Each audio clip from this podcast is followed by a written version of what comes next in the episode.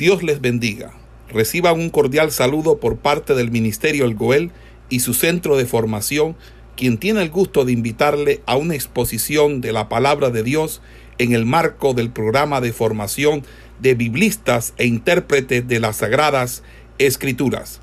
Hoy con la asignatura de Evangelio tienen dos géneros literarios. Los evangelios tienen dos géneros literarios. Una parte de discurso donde Jesús daba sus sermones, por ejemplo, el sermón del monte, ¿verdad? Capítulo, el capítulo de Mateo, el capítulo 5, ese es un género literario que, que es un discurso que Jesucristo da, pero los evangelios también tienen partes narrativas, donde se encuentra una historia. Sabemos que el, entonces en el género literario de la historia es que está escrito el libro de los Hechos de los Apóstoles. Eh, eh, no sé si ustedes saben que la Biblia eh, tiene varios géneros literarios y esto es importante conocerlo para que a la hora de la predicación, donde usted va a trazar un mensaje, ya bien sea expositivo, textual, usted pueda tener el conocimiento, ¿verdad? Del texto en el cual usted se está ubicando. Entonces, el género literario donde se encuentra este libro es el libro de los Hechos de los Apóstoles. Sabemos que el 70% de la escritura está consignada en el género literario de la narrativa porque es una de las maneras eh, pedagógicas, ¿verdad? De poder transmitir un conocimiento como lo es la historia. Entonces, eh, es un libro que eh, contiene eh, doctrina, pero, pero más que todo está centrado y ubicado es en contar los hechos y los acontecimientos que sucedieron con la iglesia primitiva. Entonces, para hablar acerca de eh, de, antes de hablar de la introducción, vamos a estar orando, ¿verdad? Que se me había escapado el presentarnos primero delante de Dios para dar eh, eh, como una especie de introducción a este maravilloso libro, como es el libro de los Hechos de los Apóstoles, ¿verdad? Entonces vamos a estar orando para que sea el Espíritu Santo de Dios guiándonos en esta mañana. Mis amados hermanos, como le decía al principio, ¿verdad? Esta materia es de suma importancia, el libro de los hechos, porque conecta, ¿verdad? Eh, o hace esa transición de las enseñanzas de Cristo en los evangelios hacia el género epistolar o las cartas generales.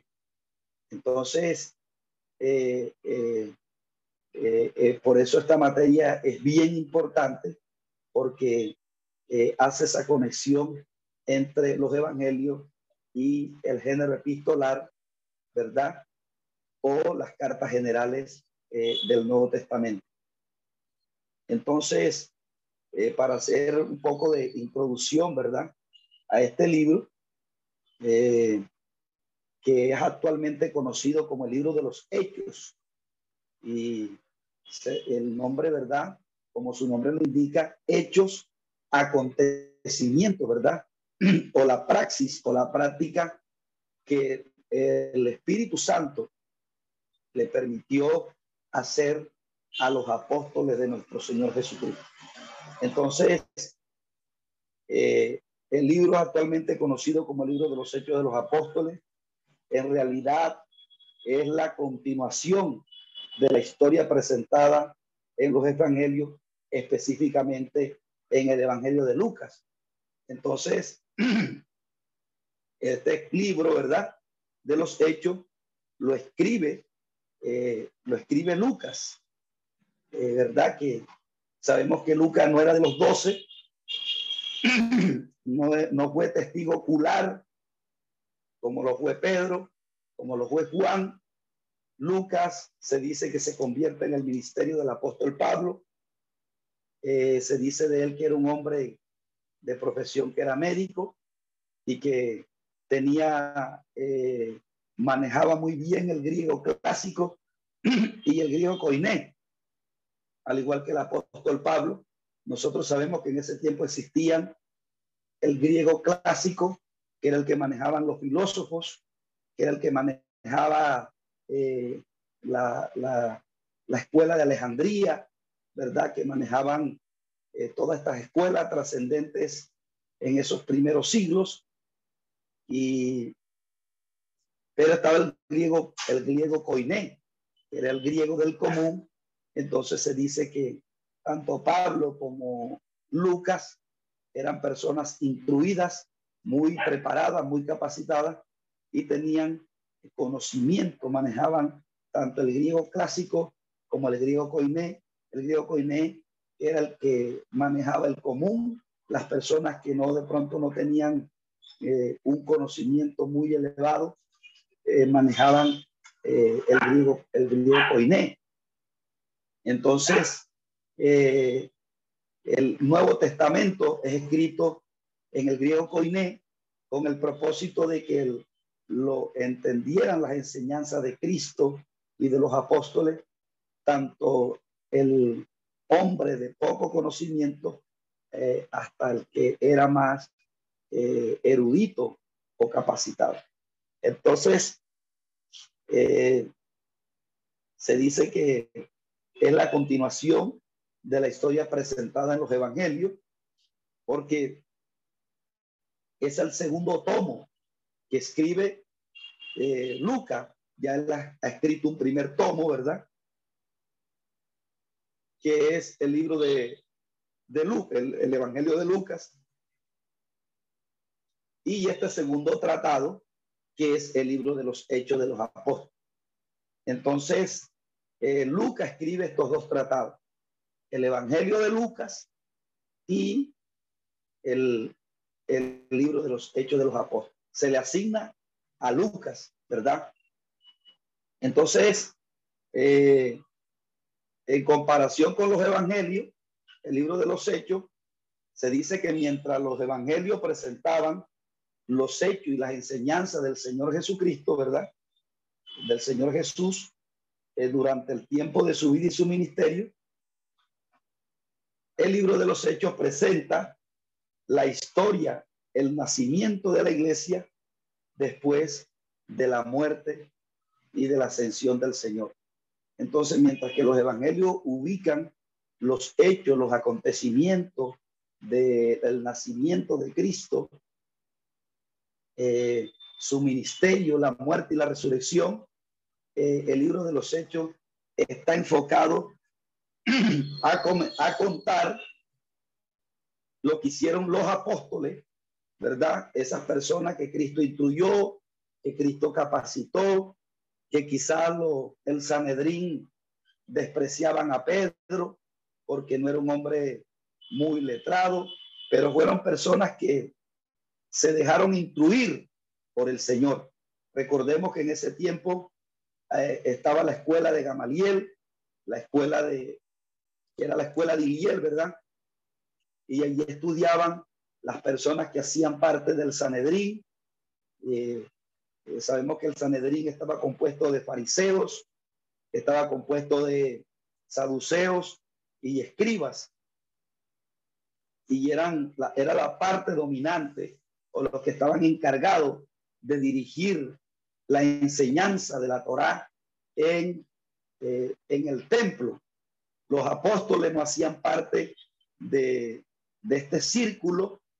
Eh, los apóstoles eran personas del común Jesucristo cuando predicó quiso que fueran eh, los fariseos, los, sacerdotes, ¿verdad?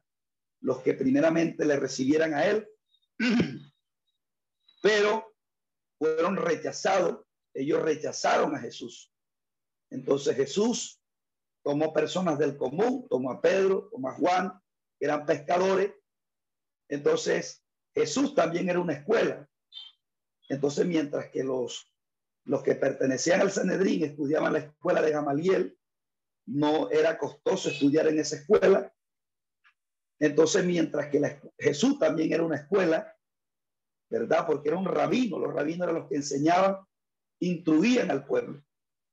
Pero solo aquellos que tenían ese espíritu humilde, aquellos que tenían ese espíritu eh, sensible, fueron los que siguieron a Jesús y Jesús los instruyó, los capacitó, los entrenó. Entonces Jesús también era una escuela. Entonces los apóstoles, que para ese tiempo eran discípulos del Señor, no eran aceptados por la clase sacerdotal que dirigía eh, eh, la, la ¿verdad? De la cúltica y la parte doctrinal eh, de, de, la, de esa, ¿verdad? De esa, de la, de la, del, culto de Israel. Entonces, eh, fueron ellos, ¿verdad? Los que caminaron con el Señor y fueron instruidos. Entonces, el libro de los Hechos presenta eh, lo que el Espíritu Santo hizo a través de ellos. Porque todo aquel que se deja capacitar, instruir, que tiene un corazón humilde, puede desarrollar una madurez, es aquel que el Espíritu Santo va a investir de poder para que pueda usado en una magnitud como lo fue el, como lo fueron los apóstoles. Por eso, en este tiempo, amados hermanos, eh, el dejarse capacitar, el dejarse entrenar, el dejarse instruir, eh, es una muestra de humildad. Entonces, alguien diría, ¿verdad?, que, que él no, no se instruye, eh, lo he escuchado en los púlpitos, que, que, ellos no estudian, porque hay predicadores que dicen que no estudian, porque ellos no se van a dejar enseñar por hombre, porque ellos los enseña el Espíritu Santo directamente. Pero, mis amados hermanos, ese argumento es totalmente, eh, ese argumento totalmente se cae sobre su propio peso, porque eso es como decir, yo eh, no permito que un pastor me pastoree, porque a mí me pastorea directamente Dios desde el cielo. Entonces, mis amados hermanos, eh, Dios en este tiempo va a levantar una generación instruida en la palabra, porque nosotros sabemos que por falta del conocimiento es que Israel llegó a una de las apostasías más grandes en el Antiguo Testamento. Por eso usted va a encontrar que mi pueblo se perdió por falta del conocimiento, lo dice el libro del profeta Oseas, y Oseas, un profeta que se levantó eh, eh, para amonestar a Israel del norte, y sabemos que Israel del norte fue esa parte de Jerusalén en el Antiguo Testamento que se dejó apostatar, que dejó eh, meter esas enseñanzas extrapoladas de la filosofía griega, que para ese tiempo estaban mezclados con el pensamiento eh, babilónico y de esas costumbres que, que no eran de Dios. Entonces, es la falta del conocimiento lo que hace que las enseñanzas extrapoladas de la doctrina o las enseñanzas que vienen de afuera se pasen como si fueran de Dios. He ahí el, lo que estamos viendo en este tiempo de cómo algunos predicadores están exponiendo están exponiendo, disculpen un segundito, mis amados hermanos, eh, están enseñando, eh, están en los escenarios del, del, púlpito, enseñanzas como del positivismo, enseñanzas que se camuflan como si fueran de Dios, pero re realmente son enseñanzas humanistas. Cuando no hay conocimiento de parte de los líderes, de los que presiden, ellos eh, no pueden eh, rechazar esto, pero cuando usted tiene el conocimiento, usted puede sacar eso y vemos que el Evangelio para este tiempo, eh, estamos en un tiempo, mis amados hermanos, donde pareciera que el Evangelio ha crecido, pero es un Evangelio falso, es un Evangelio falso porque se ha metido en la apostasía.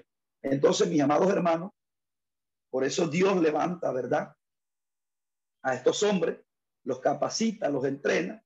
Y no solamente esa capacitación es de parte de, de, que usted reciba un conocimiento, sino la formación de un carácter.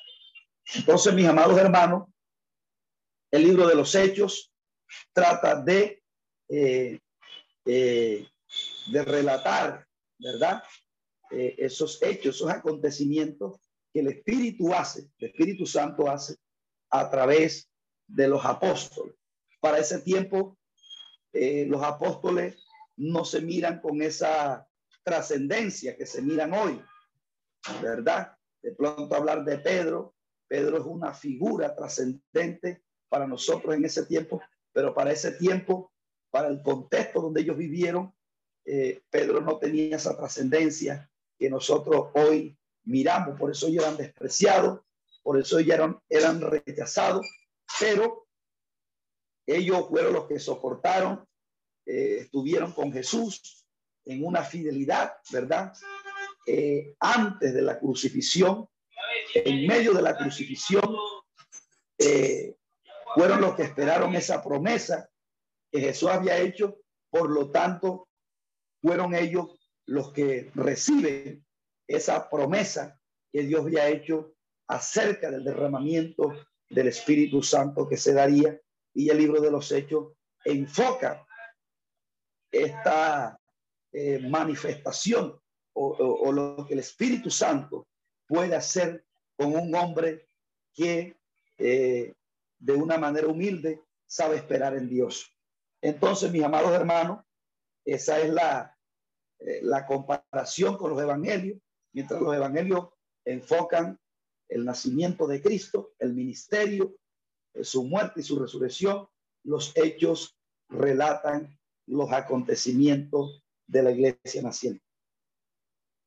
Eh, dice que al igual que los evangelios, que no, no intentaron presentar todo lo que hizo Jesús durante los años de su ministerio. En el libro de los Hechos, el autor tampoco intentaron presentar y, o contar todas las cosas que pasaron en los primeros eh, eh, en los primeros en los primeros siglos de la iglesia sino solamente algunas de ellas esto es importante amados hermanos porque nosotros sabemos que hoy eh, la ciencia está tratando de eh, hacer una exégesis de, de, los relatos de Cristo, ¿verdad?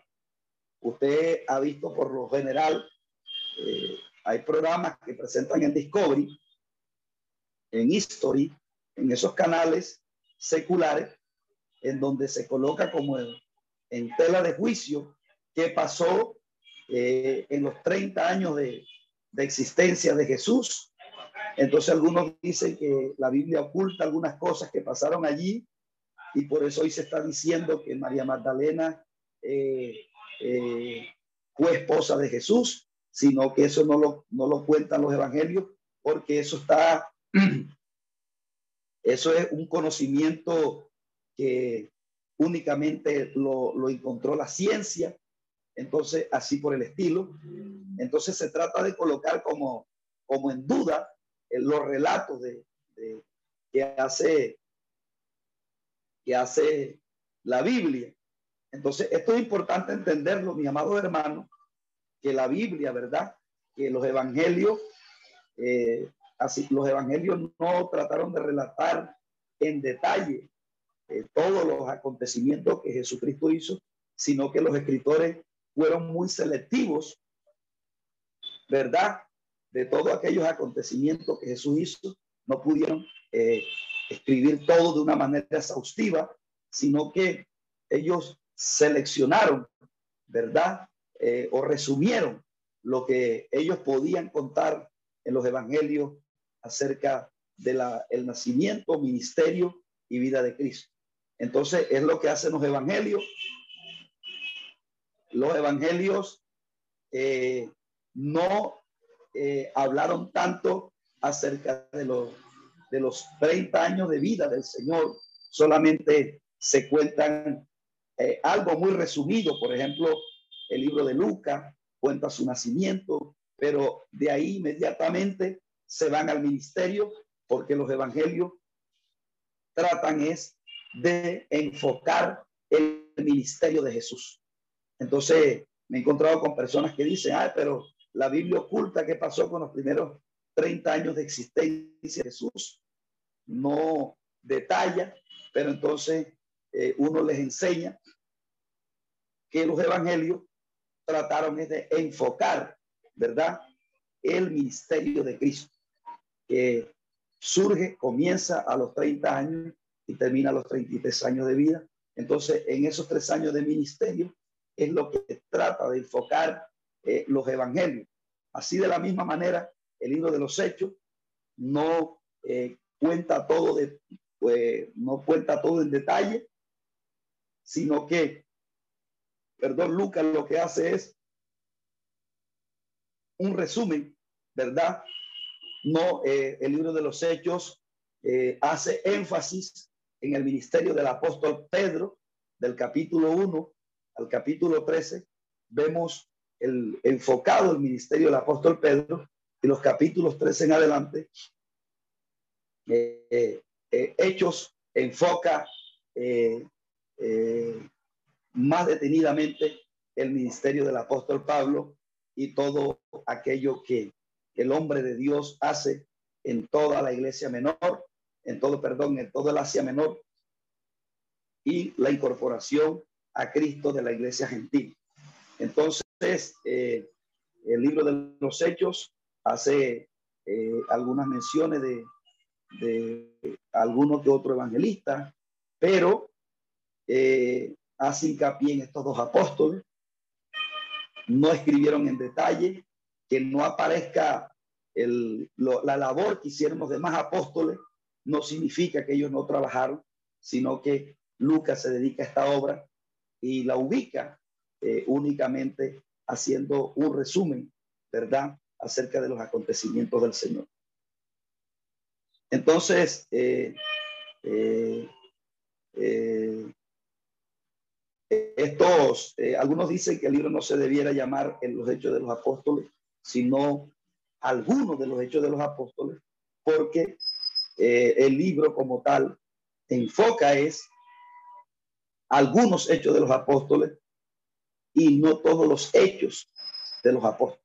Porque precisamente, amado hermano, no le iba a alcanzar a Lucas, ¿verdad? Sería un tomo muy grande eh, poder eh, escribir todo aquello que hicieron los apóstoles en detalle. Pero lo que Lucas, guiado por el Espíritu Santo, escribió, eh, basta y sobra para comprender, ¿verdad? Eh, esa conexión que existe entre los evangelios y el género epistolar, las cartas generales y eh, todo aquel, este, todo para conectar el Nuevo Testamento con el Antiguo Testamento. Por ejemplo, nosotros vemos en el sermón de, de Esteban, ¿verdad? Cómo él en ese sermón eh, eh, le enseña al Sanedrín, el receptor que estaba allí, de cómo las promesas que estaban hechas tanto en los salmos, tanto en la ley como en los profetas, se cumplían en Jesús, el hijo de José y María. Eh, Eh, como bien lo decía ahorita, su propósito no era dar un, un retrato exhaustivo de las actividades de todos los apóstoles después de la muerte de Jesús, sino relatar algunas pocas de sus actividades con el fin de mostrar cómo ocurrió el crecimiento y el desarrollo de la iglesia. Como los evangelios que abarcaban un periodo de poco más de 30 años, eh, terminado justo antes de la ascensión de Jesús, el libro de los Hechos también abarca unos 30 años, utilizando la ascensión como punto de partida y las predicaciones de Pablo cuando él estaba encarcelado en Roma. O sea que el punto de partida, ¿verdad? Eh, mientras que los evangelios enfocan desde el nacimiento de Cristo hasta días previos a la ascensión de Jesús, la ascensión es el punto de partida del libro de los hechos y la culminación del libro de los hechos nos muestra cómo el apóstol Pablo, ¿verdad? Eh, escribe eh, eh, las cartas, ¿verdad? Cuando estaba preso en Roma.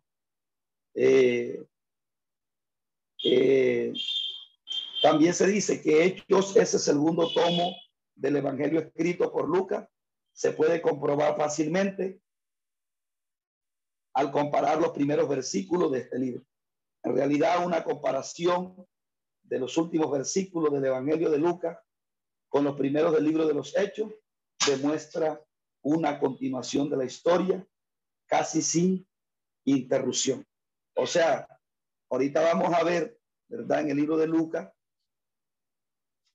eh, al final del libro de Lucas y el comienzo del libro de los Hechos, ahí uno se puede dar cuenta que Hechos es una continuación, ¿verdad? De Lucas. Entonces, sino que el propósito, mientras que eh, Lucas enfocó la vida y ministerio y muerte, resurrección de Cristo, ahora continúa, ¿verdad? Escribiendo Lucas eh, lo que esos apóstoles que fueron testigos oculares de la muerte, de la resurrección de Jesús, ahora lo que pudieron hacer en Dios, este, eh, guiados por la promesa que Jesucristo había hecho eh, antes de morir, ¿verdad? Recuerde cuando nosotros revisamos el Evangelio de Juan, cuando Jesús estaba a punto de ser eh, crucificado, los apóstoles se sentían tristes porque les había anunciado la muerte, que iba a morir. Entonces ellos se entristecieron y Jesús le da la promesa. Le dijo, no les dejaré huérfanos, sino que el Espíritu de verdad, el cual el mundo no puede recibir porque no le ve ni le conoce, estará en usted. Entonces Jesús se iba, pero vendría el consolador, el Espíritu Santo, para que estuviera con ellos. Entonces, por medio de ese Espíritu Santo, la iglesia hizo todo lo que hizo en, eh, en ese periodo de tiempo. Y eso es importante para nosotros, ¿verdad? Entender no podemos hacer nada en Dios por nuestras capacidades intelectuales, por lo que nosotros, eh, de pronto algún talento humano, eh, alguien pudiera ser destacado, no podemos lograr nada si no es en una alianza con el Espíritu Santo. Entonces, así como el Evangelio de Lucas fue escrito como una explicación y defensa de Jesús, su vida, sus enseñanzas, su muerte y su resurrección, Hechos presenta una explicación y defensa de la iglesia y su crecimiento en el mundo. Entre todos los libros del Nuevo Testamento, el estilo vocabulario y el griego refinado del libro solo pueden compararse con que se con lo que se encuentra en el Evangelio de Lucas cuestión que habla en ambos casos de un mismo actor. Es decir, hay un vocabulario, ¿verdad? Que se maneja en Lucas, en, en esa primera obra que es el libro de Lucas. Entonces, en el libro de los Hechos hay un vocabulario muy similar, lo cual indica que el mismo que escribió Lucas es el mismo que escribió Hechos. Entonces, esas son una de las evidencias internas, ¿verdad? que nos muestran a nosotros que el escritor de, Lucas, del Evangelio de Lucas, es el mismo escritor del libro de los Hechos por el vocabulario que se usa. Estos dos libros comparten más de 50 palabras griegas que no se encuentran en ninguna otra parte del Nuevo Testamento. Fuerte inicio que apoya la conclusión que haya sido escrito por el mismo autor. Lo que decíamos ahora, hay 50 palabras que se encuentran, eh, que no se encuentran en ninguna otra parte de la escritura, sino que exclusivamente se encuentran en estas dos obras, lo que muestran que el escritor del libro de los hechos es el mismo. Eh,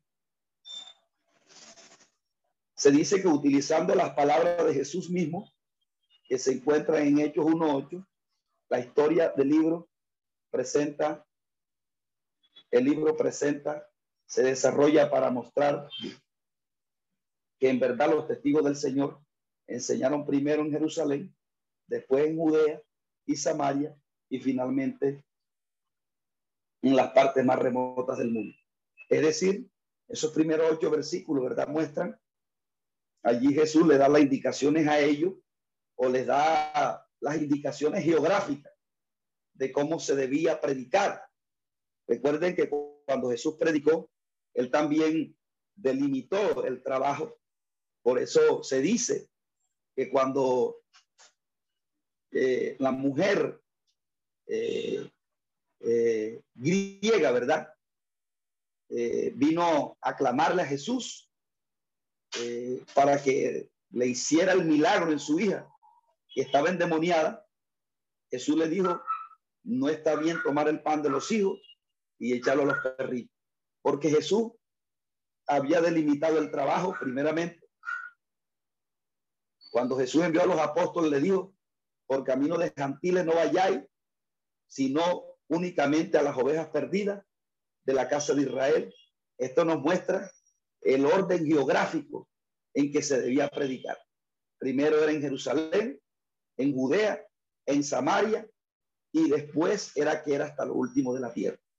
Entonces Jesús eh, no se saltó ese orden. Jesús primeramente comenzó a predicar eh, a las ovejas perdidas de la casa de Israel. Y cuando, por eso está eh, algo que sorprende, ¿verdad? Es que esta mujer interrumpe el orden del trabajo de Dios. Por eso Jesús le dijo a ella que todavía no era para ellos, sino que primeramente era para los gentiles, cuando le dice, ¿verdad? Que, por eso la mujer, la mujer le dice que los hijos comen de las migajas que caen de la mesa de los amos. Mientras que los judíos despreciaban el plato fuerte, esta mujer gentil estaba por lo menos deseando una migaja y es lo que hace que el Señor le conceda la petición que ella tenía de recibir el milagro de que la hija fuera libertada de ese demonio que la tenía tomada. Porque Jesús delimitó el trabajo. Así le da el panorama geográfico a los apóstoles de cómo debían hacer el trabajo.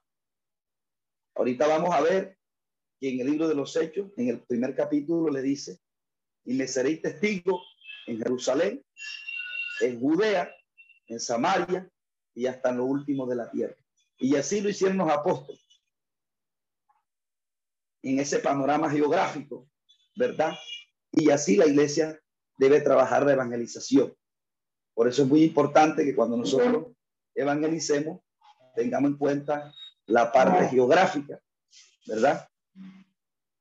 Para que de esa manera uno pueda llevar un control de que ninguna casa se le pase y que no diga después no se evangelizó. Eh, eh, eso, ¿verdad? Eh, para destacar, ¿verdad?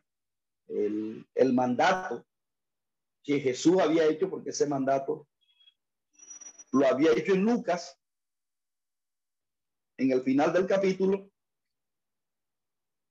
y ahora eh, lo, el libro de los hechos lo, lo reafirma acerca del acerca de cómo se debía hacer el trabajo y el orden geográfico que se debía tener. Sí, en realidad el libro de los hechos sirve como un puente para poder unir la historia de Jesús que fue presentada en los evangelios con las cartas que fueran dirigidas a diferentes congregaciones. Eh, sin la información que Lucas dio a conocer en los hechos, sería casi imposible que uno en tiempos modernos lograra entender las cartas por faltar casi completamente el contexto necesario para poder hacer. Por eso usted ve que el contexto de las cartas, Corintio está en hechos. El contexto de Éfeso está en hechos. Hechos 19 es el contexto de Éfeso. Hechos 16 es el contexto de Corintio. Y así sucesivamente, donde se iban fundando iglesias en el Asia Menor, el contexto está en el libro de los Hechos. Entonces, eh, usted va a encontrar que cuando el apóstol Pablo entró a Corintios, entró a Éfeso, el libro de los Hechos relata eh, las señales que se hacían, los milagros. Pero en las cartas usted no va a encontrar un milagro. ¿Por qué? Porque primero es la evangelización, ¿verdad? Y después es el entrenamiento. Pablo en las cartas está dando una instrucción, está dando una enseñanza.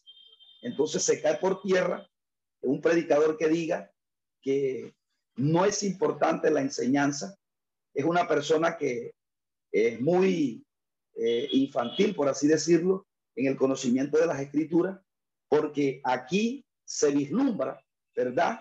Los procesos que la Biblia como tal, eh, los apóstoles usaron con aquellos nuevos convertidos. Entonces, el libro de los hechos nos muestra las señales, los prodigios que se hicieron, pero las cartas nos muestran la instrucción. El apóstol Pablo sabía que así como es importante el evangelismo, es importante que, usted sea usado con señales, con prodigios, pero también es importante que esas personas que reciben milagros, que se convierten en el Señor, también después reciban el otro proceso que es la enseñanza. Por eso el Goel es un ministerio que Dios ha levantado con el propósito de instruir, de enseñar, de capacitar a aquellos que ya han sido evangelizados. Entonces, esto ha tenido choque, esto ha tenido, no ha tenido la importancia, pero nosotros sabemos que estos son eh, procesos, amados hermanos.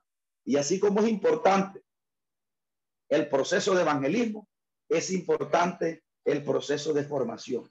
Hoy algunos pastores evangelizan, pero no forman. Y cuando la gente no es formada, entonces ahí hay un problema. Entonces, el libro de los hechos nos muestra, como su nombre lo indica, hechos que está apuntando al testimonio, que está apuntando a los acontecimientos, ¿verdad? Prácticos que hizo el Espíritu Santo en el ministerio de ellos como evangelistas. Pero las cartas nos muestran, por ejemplo, cuando nosotros hacemos un análisis de cuando el apóstol Pablo entró en, en Corintios, que nos relata capítulo 16 del libro de los Hechos, ahí nos muestra los milagros y las magnitudes de los milagros con que Pablo fue usado. Ahí con los milagros, las señales y prodigios se abrió eh, la iglesia. Pero usted ve después en las cartas, esos mismos que recibieron milagros, esos mismos que fueron, eh, experimentaron prodigios y señales cuando se convirtieron, esos mismos después tenían que ser instruidos, no solamente para que eh, murieran, aprendieran a morir al viejo hombre que le gusta la división, que le gusta el pleito, que le gusta la contienda, que le gusta el creerse más que el otro, porque en Corintio, fíjese que se manifestaron señales importantes. Pero fíjese que allí eh, ellos manifestaban eh, eh, un espíritu partidista de quién era más. Por eso ellos decían, yo soy de Apolo, yo soy de Pablo y yo de César. Y ahí había como una contienda entre ellos. Entonces la falta de intrusión hace que la gente se comporte como niño espiritual, que se cree más que el otro, que porque allí ellos ya habían experimentado señales, prodigios hechas por el apóstol Pablo, pero fíjense que entre ellos había contiendas y disensiones y eso en la formación se estirpa, porque en la formación no solamente se recibe una impartición del conocimiento de la teología que está plasmada en la Biblia, de, cómo son los lineamientos de la doctrina, porque en el centro de formación usted no solamente aprende la doctrina de la martiología, que tiene que ver con la doctrina del pecado, la doctrina de la de la soteriología, que tiene que ver con la doctrina de la salvación, y la doctrina de, la, de la antropología, que tiene que ver con el hombre, la cristología. Usted no solamente aprende esas doctrinas de cómo están sistematizadas y compactas en la, en la Biblia, sino que además la persona que llega al proceso de formación, la persona comienza a desarrollar un carácter y ya deja de creerse más que el otro, ya deja de, de, de, andar en contienda, en pleito, en divisiones, en chisme. La persona aprende a madurar en un carácter. Por eso, eh, el libro de los hechos, en conexión con las cartas, nos muestran o nos vislumbra, ¿verdad? Los procesos que se dieron en las iglesias. Por eso usted ve a Pablo enseñando sobre la santidad en Éfeso, porque esa gente experimentó milagros cuando se convirtieron, mi amado hermano. Pero después el apóstol Pablo le escribió para que ellos fueran instruidos en la posición que ellos debían tener como incorporados a Cristo. Porque nosotros como incorporados a Cristo tenemos promesas, pero también tenemos unas demandas que Dios nos exige a nosotros los que hemos sido incorporados a Cristo. Y todo eso el apóstol Pablo lo enseña en las cartas, amados hermanos. Eh, eh, el tema central, ¿verdad? Es el nacimiento del desarrollo de la iglesia. Su énfasis está en el poder del Espíritu Santo actuando a través de los apóstoles. Fíjense que eh, hasta ese momento los apóstoles eran vistos en Jerusalén, eran tenidos en poco. Los apóstoles en, en ese círculo en Jerusalén en Judea, ¿verdad? Sobre todo, eran tenidos en poco, porque no pertenecían a la clase dominante, ¿verdad? Del pueblo de Israel. Por eso el menosprecio que se les hacía a los apóstoles. Por ejemplo, cuando usted revisa Juan capítulo 7, Juan relata que los alguaciles mandaron a traer al Señor y los alguaciles vinieron con las manos vacías y los fariseos le dijeron, ¿por qué no la habéis traído? Y los alguaciles dijeron, nunca hemos oído hablar hombre como este. Y entonces los fariseos le dijeron a los alguaciles, ¿también ustedes han sido engañados? ¿Acaso ha creído en él alguno de los gobernantes de los fariseos? Más esa gente que no sabe la ley, maldita es. O sea, para ellos, los apóstoles eran los apóstoles eran unos ignorantes. Entonces, el no creer en Jesús de parte de la línea dominante del pueblo de Israel era un orgullo para ellos. Entonces ellos consideraban a los que seguían a Jesús como ignorantes, que no conocían la ley. Y así eran vistos los apóstoles. Pero luego de que los apóstoles eh, fueron fieles, ¿verdad? A, ir en el ministerio con Jesús haciendo milagros, prodigios y señales, pero también soportar la humillación más grande que fue la cruz y eh, creer que el que había prometido morir había prometido resucitar y esperar y no como algunos cobardes que en el ministerio de Jesús creyeron cuando Jesús iba haciendo milagros, prodigios, creyeron, pero cuando vino el momento al verso de la cruz, algunos retrocedieron. Es más, Jesús resucitó y se le apareció a más de 500, dice la Biblia. Y, y en esos 10 días, porque Cristo se les apareció durante 40 días los apóstoles. Y en esos 10 días que Cristo prometió no se muevan de Jerusalén hasta que venga la promesa, en esos 10 días, 380 se fueron eh, no creyendo en Jesús, a pesar de que lo habían visto resucitar. Pero solo aquellos que permanecieron en fidelidad, que permanecieron en la cruz, en los momentos duros, fueron los que Jesús le delegó ese poder que viene de lo alto. Por eso es un error creer que una persona Dios la va a utilizar con esa magnitud de poder como fueron usados los apóstoles, sin antes ser sin antes vivir estos procesos. Porque recuerde que los momentos duros, los momentos difíciles que usted vive en el Señor y que yo vivo en el Señor, no tiene otro propósito, sino que eh, doblegar nuestro ego, doblegar esa, eh, eh, ese orgullo, ¿verdad? Que por la caída todos los hombres heredamos y que la vanidad y el ego no es algo que se va, sino que es algo con que vamos a combatir en una dinámica hasta que seamos arrebatados.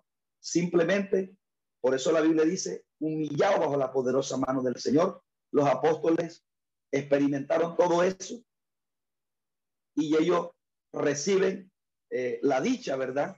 De experimentar este poder y ser investidos del poder de lo alto. Entonces, ser usado en esta magnitud, ¿verdad? Eh, eh, no es de todo el mundo, ¿verdad? Sino solo aquellos que sean fieles y puedan tener un carácter, una madurez en el Señor. Entonces, mis amados hermanos, fueron estos apóstoles los que ahora eh, fueron este, usados por el Espíritu Santo, ¿verdad? Para conducir la iglesia. Por eso la mayoría de ellos no se desviaron. Usted no vio a Pedro después enseñando humanismo, disfrazado de cristianismo, buscando gloria para sí, porque eran hombres que ya venían procesados por el Señor. Eh, eh, se dice que Lucas fue considerado como el autor en los primeros siglos de la historia de la iglesia. Eh, eso es indudable. desde Ireneo, que fue uno de los llamados padres de la iglesia, que vivió aproximadamente en el segundo siglo en adelante, y los demás actores antiguos de la iglesia eh, son unánimes en atribuir a él el patrimonio no solamente de hechos, sino el de Lucas, es decir, los primeros padres de la iglesia, eh, eh, como Ireneo, este, bueno, se me escapan los nombres de los otros, pero ellos concuerdan que fue Lucas el que escribe estas dos obras. Entonces, todo esto, amados hermanos, usted pensará que hablar de todo este a introducción no es importante, pero sí es importante, amados hermanos, porque hoy tenemos unos textos que se llaman la alta crítica, ¿verdad?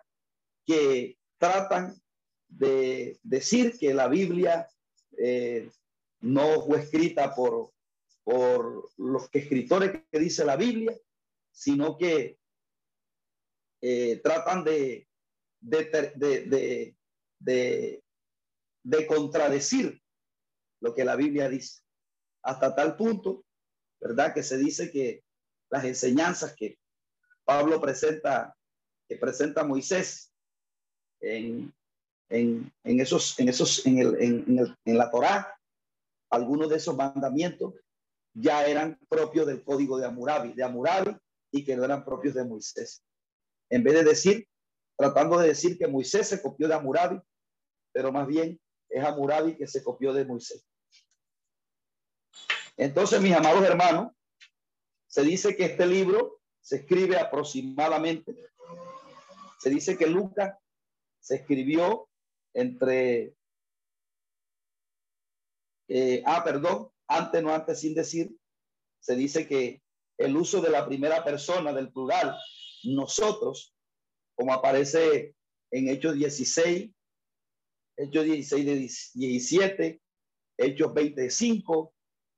Eh, eh, vamos a, mirar un texto de esos para que ustedes vean el pronombre nosotros, que es una de las evidencias internas que nos indican que el apóstol Pablo no solamente fue compañero de, de, predicación del apóstol Pablo, sino que además el pronombre nosotros incluido ahí indica que él fue el que escribe la carta. Vamos un momentico a Hechos capítulo 16. Eh, eh, Hechos 16, 1. o mejor, el, el 25 de Hechos. Hechos 25 dice,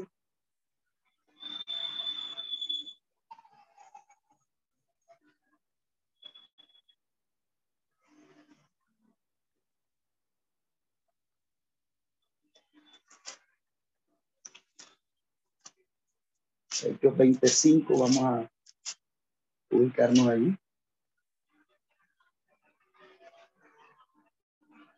Dice, esto habiéndose adelantado, nos esperaron en Troa y nosotros, pasados los días de, la, de los panes sin levadura, navegamos a Filip. Entonces, el plural nosotros indica que fue Lucas que escribió la carta y que no solamente la escribió, sino que además fue compañero del apóstol Pablo. Entonces, la expresión nosotros, ¿verdad? Que es un plural en primera, eh, es, la primera persona del plural, indica o es una evidencia interna de que Lucas es el escritor de este segundo tomo, como es el libro de los Hechos de los Apóstoles.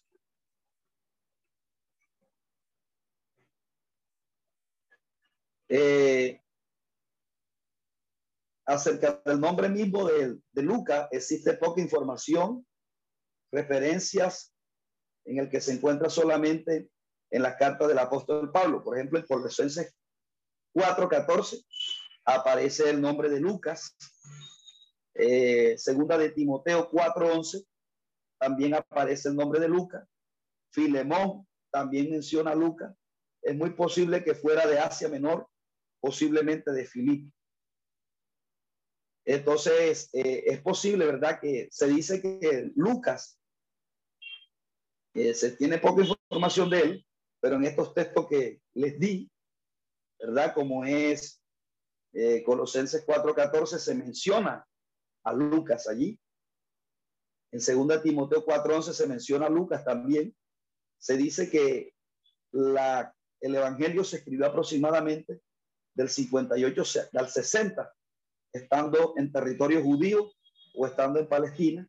Pero el libro de los Hechos se dice que se escribió más o menos antes de la destrucción o de la caída de, de cuando Tito destruyó Jerusalén en el año 70.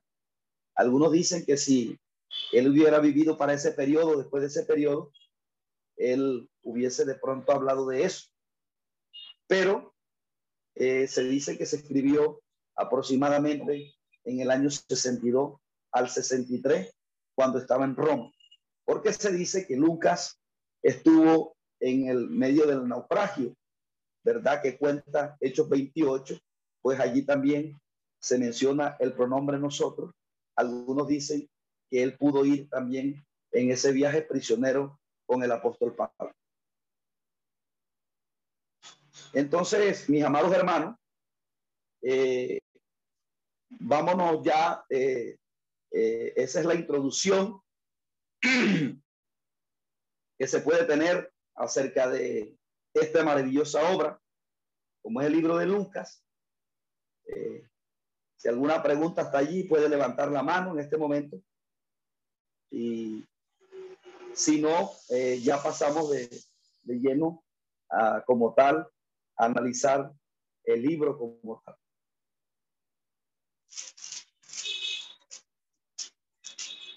Entonces vámonos eh, ubicándonos en el capítulo 1 del libro de los Hechos de los Apóstoles, mi amado hermano.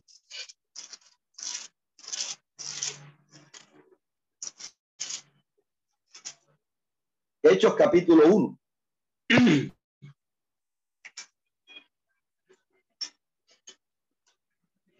Entonces, eh,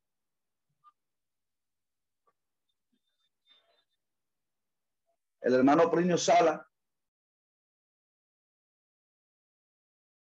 eh, se puede titular, lo que relata el capítulo 1, se puede titular como los acontecimientos antes del día de Pentecostés. Eh, así se puede titular el, el, lo que nos enseña el capítulo 1 de este libro de los Hechos. Acontecimientos antes del día de Pentecostés. Entonces, esos primeros 16 eh, versículos, eh, entonces la introducción y la dedicatoria está en los primeros tres versículos. Vamos a leerlo en el nombre del Padre, del Hijo y del Espíritu Santo de Dios. Dice,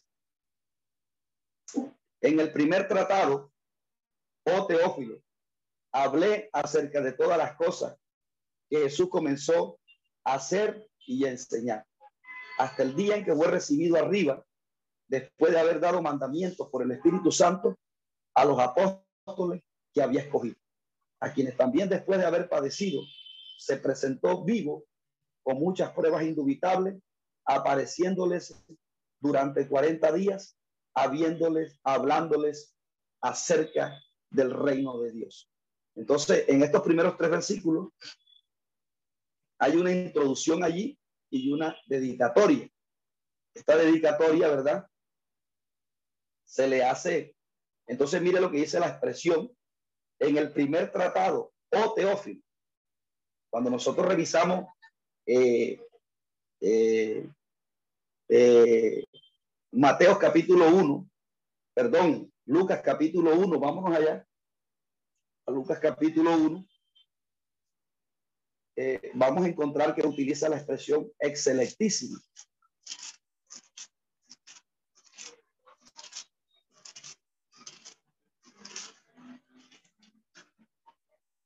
Dice, pues lo que ya han tratado de poner en orden la historia de las cosas entre nosotros han sido ciertísimas, tal como nos las enseñaron los que después del principio lo vieron con sus ojos y fueron ministros de la palabra. Y muestra que él no fue testigo ocular, sino que él indagó, ¿verdad?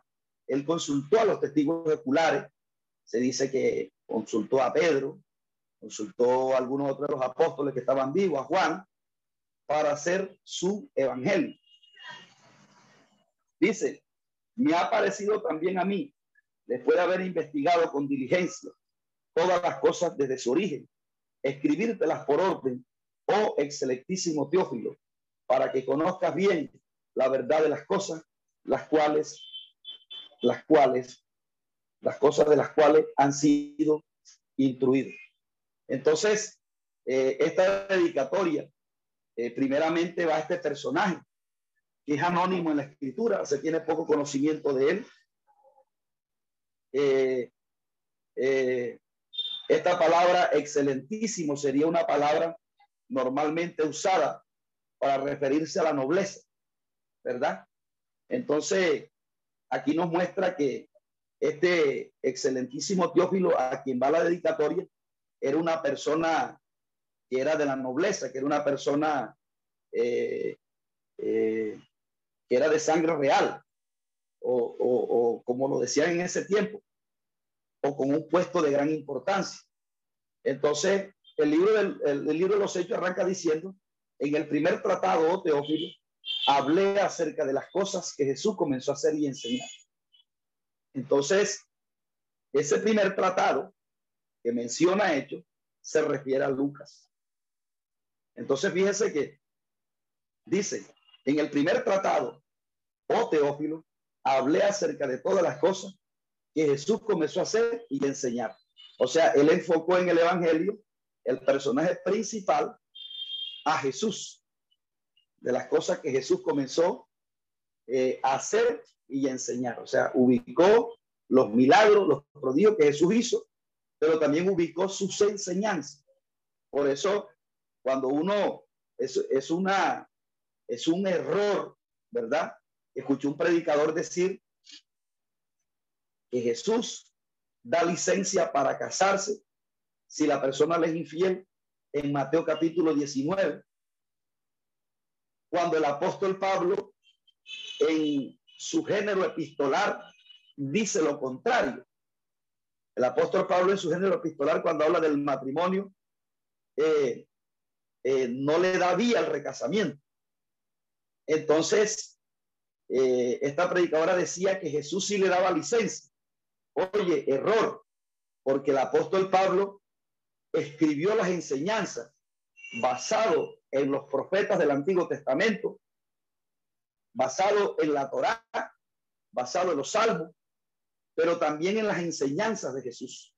Entonces no se puede contradecir Pablo con Jesús. Al yo decir que Jesús permite el recasamiento, entonces coloco en contradicción lo que enseñó Pablo con lo que enseñó Jesús.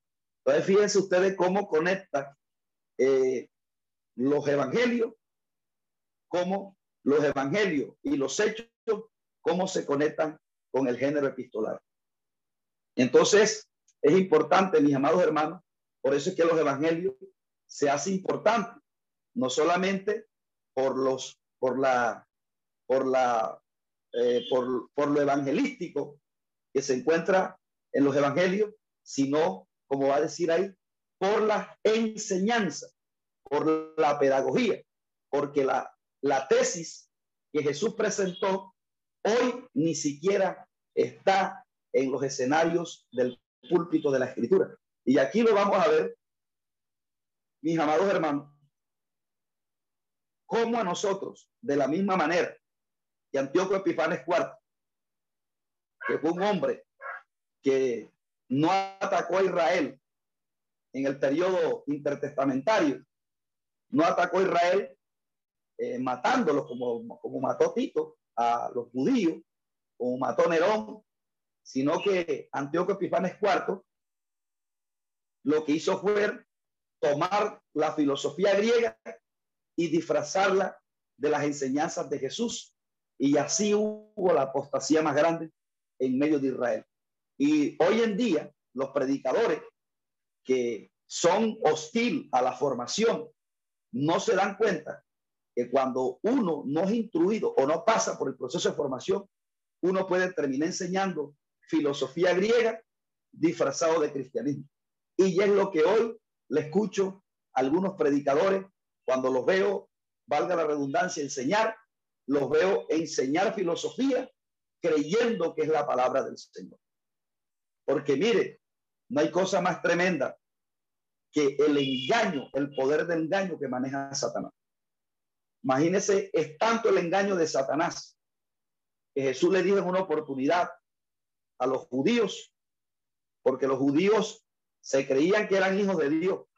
Ellos decían, nosotros no somos nacidos de fornicación, un padre tenemos que es Dios. Le dijeron los, le dijeron los, los judíos a Jesús. Y Jesús les dijo, si vuestro padre fuese Dios, ciertamente me amarías. Entonces ellos, al rechazar a Jesús, al tener discrepancia con Jesús, mostraban que no eran hijos de Dios. Y así, mire cómo, en qué engaño estaban los judíos. Por eso Jesús después le dijo, ustedes son hijos del diablo, porque al no gustar de mí, al rechazarme a mí, al tener discrepancias conmigo, ustedes no son hijos de Dios, sino del diablo. Fíjense que yo lo decían con la boca, pero al aborrecer a Cristo, con sus hechos lo estaban negando. Y así hay gente hoy en día que se dice, no, yo soy hijo de Dios, soy ungido de Dios, pero no gusta del otro hermano. Y Juan es contundente y categórico cuando dice que si alguno que dice que ama a Dios y no ama a su hermano, entonces el tal es mentiroso. Mira el poder de engaño que tiene Satanás, que le puede hacer creer a uno que uno es hijo de Dios cuando no lo es. Entonces, no hay cosa más tremenda cuando Satanás comienza a utilizar los predicadores para atacar la misma Biblia. Mire, eso es algo tan, eso es algo lamentable. Imagínense ese predicador diciendo que Jesús permite el recasamiento. Mire, ese es un predicador, amados hermanos, que cayó en el engaño del diablo y él está predicando la Biblia y está haciendo una exégesis. Es decir, no está enseñando lo que enseña la Biblia, sino está enseñando lo contrario. Es decir, que es un instrumento de Satanás y él cree que es un instrumento de Dios. Entonces, por eso es importante, amados hermanos, la enseñanza que Jesús consignó en los evangelios, conocerla, porque no solamente es conocer el, lo que las enseñanzas que se pueden ver por encima. No, es también conocer los lineamientos teológicos, es tener claro la, la doctrina del pecado, es tener claro la doctrina de la salvación, porque hoy en día muchas personas dicen que la salvación solamente es en el alma y en el cuerpo no. Otros dicen que no, que, la, que unos están predestinados. Entonces, eh, esto eh, tenemos que, amados hermanos, eh, dominarlo. Nosotros que estamos al frente de un pueblo, tenemos que guiarlo bajo los parámetros de la escritura. Entonces, por eso Lucas aquí expresa, ¿verdad? De cómo él en el primer tratado habló de los hechos, de los milagros que Jesús hizo, de cómo se levantaban los muertos, de cómo se sanaban los enfermos, pero también consignó su tesis, sus enseñanzas, mis amados hermanos. La consignó en los evangelios. Entonces dice, eh, hasta el día que fue recibido arriba después de haber dado mandamientos por el Espíritu Santo a los apóstoles que había escogido. Eh, les hablé de Teófilo, ¿verdad? Que no se tiene, se tiene poca información de él. Eh, se dice que era una persona noble, ¿verdad? Que tenía un, cargo importante. Algunos dicen que fue Teófilo el que de alguna manera u otra eh, aportó de sus recursos para que estas obras se escribieran. Porque recuerde que para ese tiempo escribir una carta, escribir un libro, era muy costosísimo, pues porque se escribía en pieles de animales. Entonces, para poder, y escasamente se podía escribir eh, este versículo que leímos ahorita, se podía escribir en una piel. O sea que había que matar una, una cantidad numerosa de animales para poder escribir todo este contenido. Esto salía muy costoso. Algunos dicen que Teófilo eh, era una persona eh, que aportó para que se escribiera estos libros y por eso eh, el, evangelista Lucas, Lucas a este, dedica estas obras a, a este hombre. La dedica, ¿verdad? Eh, como, como una especie de, de, reconocimiento por, por la labor, por el, esfuerzo que él había hecho para eh, aportar para que se escribieran esas grandes obras.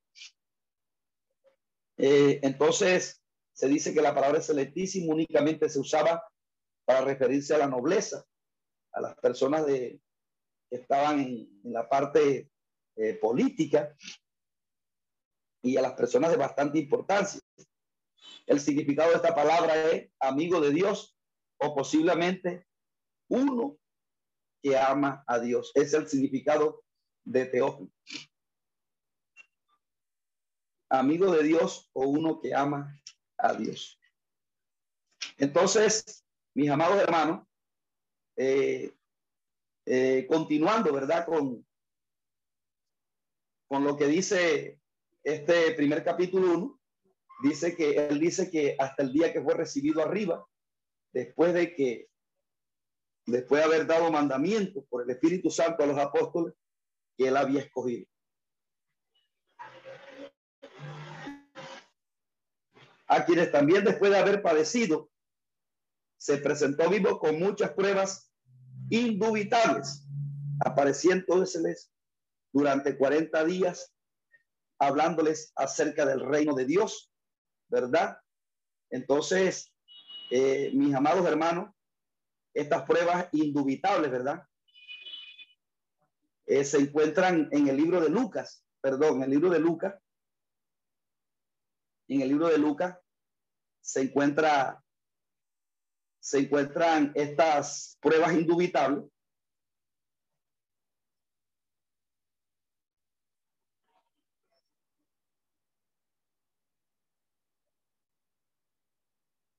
en el libro de Lucas, ¿verdad? Nos relata y vámonos, dice que a quienes también después de haber padecido se presentó mucho con pruebas indubitables, apareciéndoles durante 40 días. Entonces, eh, Sabemos que la palabra indubitable, ¿verdad? Lo que significa es algo que, eh, algo que no es, eh, que no puede dudarse, porque es algo legítimo. O sea, él presentó en el libro de Lucas pruebas indubitables de, o sea, pruebas reales acerca eh, de la resurrección. Apareciéndosele durante 40 días, hablándole, esto, esta expresión, apareciéndosele durante 40 días y hablándoles acerca del reino de Dios, este, eh, habla de la resurrección, habla de la resurrección de Cristo. Entonces, él en, en Lucas consignó estas pruebas indubitables, ¿verdad? Eh, eh, mostró acerca de la resurrección de él, porque para ese tiempo no se creía, como Jesús cuando resucitó entre los muertos no se le apareció a todo el mundo, el apóstol Pedro lo expresa en el capítulo 10 del libro de los Hechos. Él dice, en sus predicaciones, Pedro le lo decía. En sermón él predicaba, él decía, eh, por ejemplo, en Hechos de 36 dice que, y nos mandó que predicasen. Dice que se nos apareció a nosotros, ¿verdad? Entonces, esas pruebas indubitables hablan acerca de algo que no se puede dudar, algo que fue un hecho real, porque alguien podía decir, no, eso, eso de que Cristo resucitó, eso, eso es una mentira. Pero entonces eh, esas pruebas indubitables a las que él se refiere están en Hechos capítulo 24. Vámonos un momentico allá. Hechos capítulo 24 habla, ¿verdad?, de esas pruebas indubitables.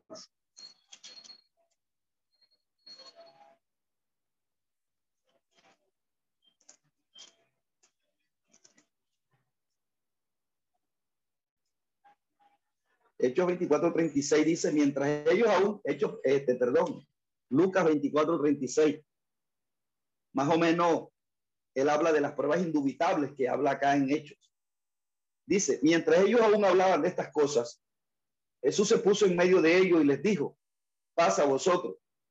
Entonces, espantados y atemorizados, pensaban que veían espíritu. Esto es importante, amados hermanos, que ustedes lo tengan en cuenta para que ustedes vean qué tipo de mensaje se predicó en el primer siglo y qué tipo de mensaje se está predicando hoy en los escenarios, en, en, en los púlpitos de hoy en día. Porque Satanás le puede cambiar el mensaje a las personas sin darnos cuenta. Entonces, e, él aquí está hablando de unas pruebas indubitables, o sea, pruebas que, que son, eh, que, no, que no pueden contradecirse. Están hablando de unas evidencias. Y entonces él aquí mostró esas evidencias acerca de la resurrección de Jesús. Y esto es importante porque para ese tiempo los gnósticos comenzaban eh, eh, a introducirse dentro del cristianismo y ellos comenzaron a enseñar, mis amados hermanos, que Jesús sí había resucitado, pero no con este cuerpo físico. Porque este cuerpo físico era inherentemente malo y que este Jesús no pudo resucitar con este cuerpo. Entonces, aquí él va a mostrar que Jesús sí resucitó con esta masa, con este cuerpo físico, con este mismo cuerpo. Entonces, dice, entonces espantado y atemorizado pensaba que habían espíritu. Fíjense que los apóstoles, estoy leyendo en Hechos 34, 24, 37. Jesús se, le, se colocó dentro de ellos y le dijo, paz vosotros. Entonces dice que la reacción de ellos fue que estaban espantados y atemorizados y dice que pensaban que veían espíritu. Es decir, pensaban que Jesús no tenía un cuerpo físico.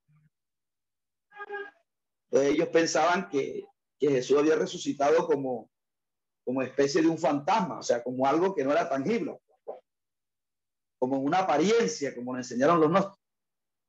Y Jesús, mire lo que les dice. Pero él les dijo, ¿por qué estáis turbados? y viene a vuestro corazón estos pensamientos. Mirad mis manos y mis pies, que yo mismo soy.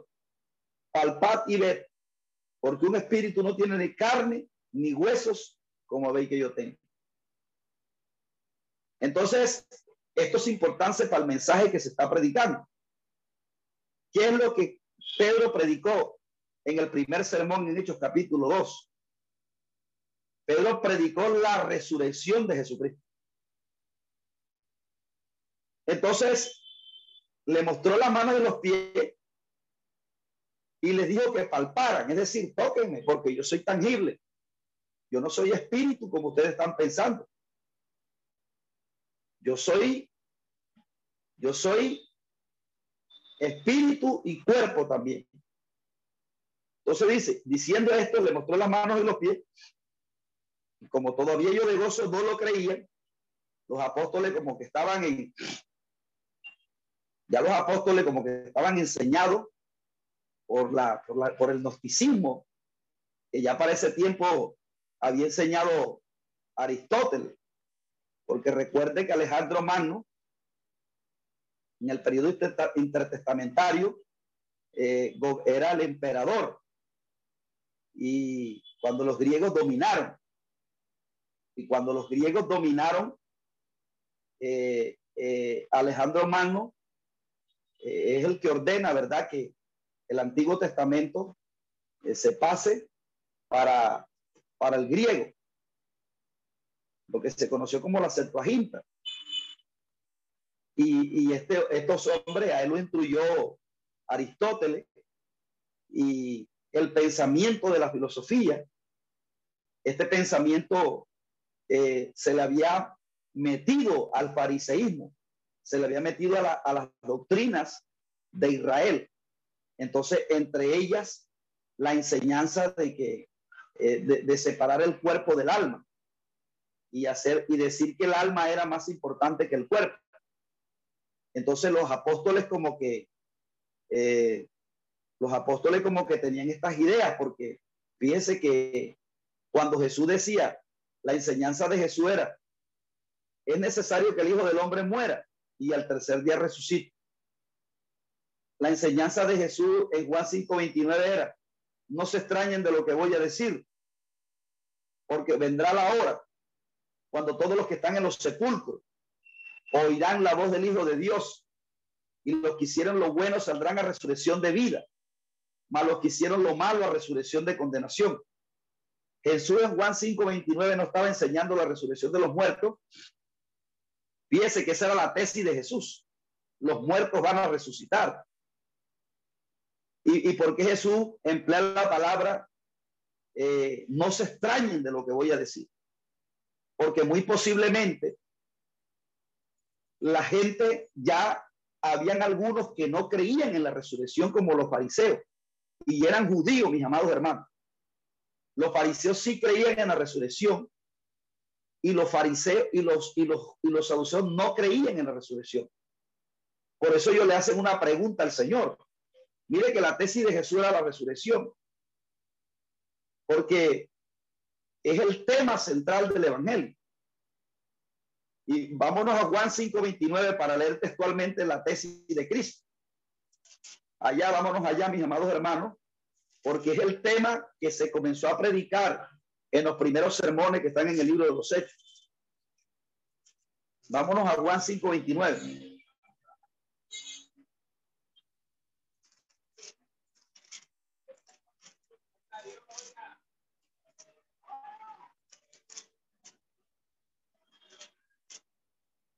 Dice,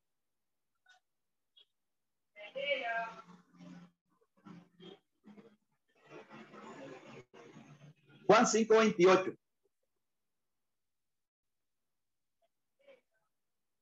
No maravilléis de esto, porque vendrá hora cuando todos los que están en los sepulcros oirán su voz. Y los que hicieron lo bueno saldrán a resurrección de vida mas los que hicieron lo malo a resurrección de condenación. Fíjense que esa es la tesis de, de, Jesús. Los muertos van a resucitar. amado hermano, y usted, usted, usted es importante porque usted sabe que el, el budismo enseña que cuando el hombre muere, reencarna. Para la filosofía moderna, cuando el hombre muere, hasta ahí acaba todo. Pero la doctrina más peligrosa que se nos ha metido a nosotros en el cristianismo es la que cuando la persona muere, el alma es lo que queda vivo. Eso es lo más peligroso con respecto a la doctrina que vamos a ver aquí. Y siempre que enseño hechos, enseño esto para que usted le quede claro de qué mensaje se está colocando en los escenarios hoy y de cuál es el mensaje que comenzaron a predicar los apóstoles. Porque los apóstoles tenían que predicar el mismo mensaje que enseñó Jesús. Y es el mensaje que ha tergiversado Satanás. Entonces, Jesús aquí nos está enseñando algo nuevo, porque aquí es Cristo lo que está retrotrayendo lo que dice Daniel. Por acá tiempo se levantará Miguel, el gran príncipe, el gran príncipe que está de parte de los hijos de tu pueblo, y muchos de los que duermen en el polvo de la tierra serán despertados, unos para vida eterna y otros para condenación eterna. Entonces Cristo aquí está recitando Daniel, o sea que el Nuevo Testamento, el Nuevo Testamento eh, eh, eh, es compacto con el Antiguo, porque son las mismas enseñanzas. Por eso el Nuevo Testamento reafirma las enseñanzas del Antiguo Testamento. La pregunta, amados hermanos, ¿por qué los fariseos ya no, los saduceos ya no creían en la resurrección de los muertos? Porque ellos le hicieron una pregunta al Señor. Tú dices que hay resurrección de muerte. Y una mujer tenía siete esposos mientras estuvo en vida. Cuando ella resucite, ¿de cuál de los siete esposos será? Fíjese, amados hermanos, de cómo gente que tenía una cercanía con la palabra, como los saduceos, ellos, enseñaban a la gente. Mire, ya no creían en la resurrección de los muertos. Los fariseos sí creían estas cosas. Por eso la mayoría de los fariseos se, se, convierten al Señor. Entonces, imagínense, amados hermanos. Entonces, Jesús aquí está haciendo hincapié en las pruebas indubitables que está presentando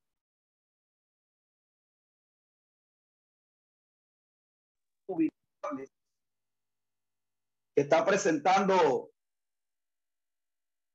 eh, Lucas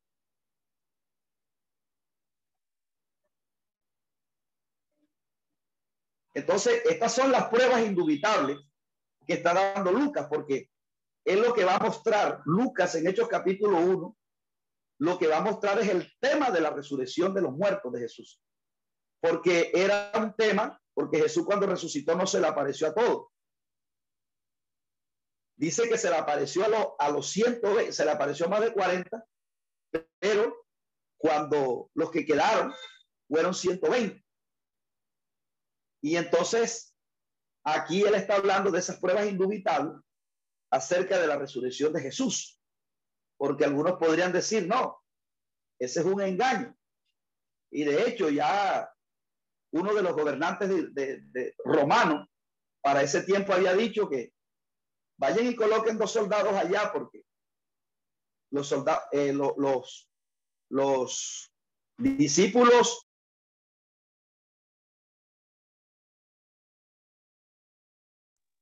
No sea que se roben el cuerpo y diga resucitó y, la enseñanza venga a ser este, después más, más peor. Entonces fíjese que Satanás queriendo ocultar allí, ¿verdad? El, tema de la resurrección de los muertos. Entonces Pablo, Lucas, eh, eh, eh, relata esas pruebas indubitables